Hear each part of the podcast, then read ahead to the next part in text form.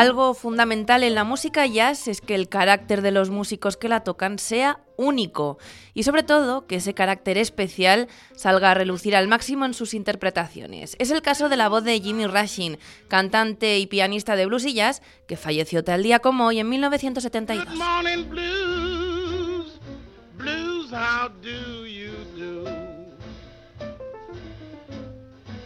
but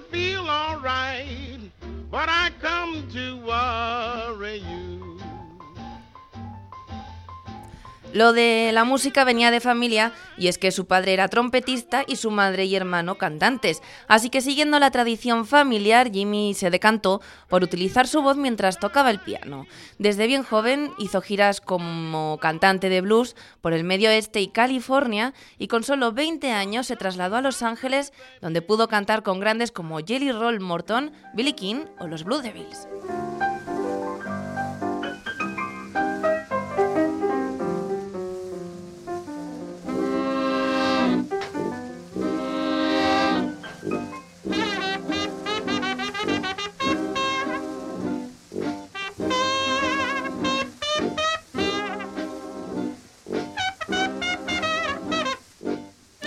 A Rashin le conocían también como Mr. Five by Five, apodo que unos dicen que le pusieron por el tamaño de sus pies y otros cuentan que era por su corpulencia. Rashin irradiaba alegría cantara lo que cantara y de eso se dio cuenta Count Basie, así que no se lo pensó mucho y le contrató para su orquesta. Ahí estuvo de 1935 a 1950.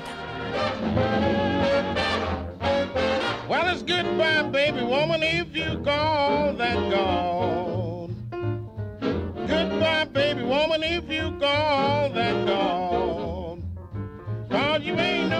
and you've always done me wrong. I'm sorry, baby, sorry. Después de esta larga etapa con Basie, Jimmy vivía ya un periodo de esplendor tanto como solista como miembro de orquesta. Aunque estuvo un tiempo retirado, pronto decidió formar su propio grupo con el que grabaría varios discos, además del trabajo que hizo con Duke Ellington en 1959 para el disco Jazz Party y que escuchamos.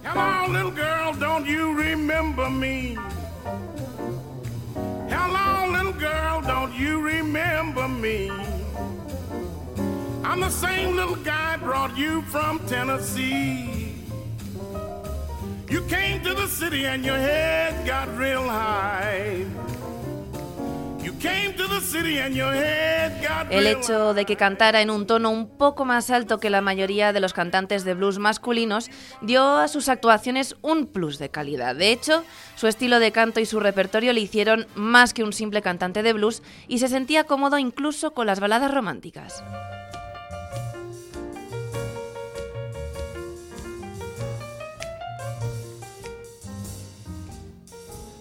I want a little girl to love a lot. Give her anything that I've got. Just a little girl who'd fall in love with me.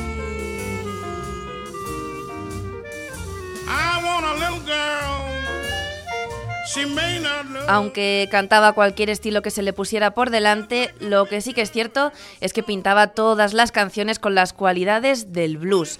A lo largo de su carrera consiguió varios premios, entre ellos el nombramiento en cuatro ocasiones como el mejor cantante masculino por la revista Downbeat, publicación que también nombró al disco The You and Me That Used to Be como el mejor álbum de jazz del año y con el que nos despedimos por hoy.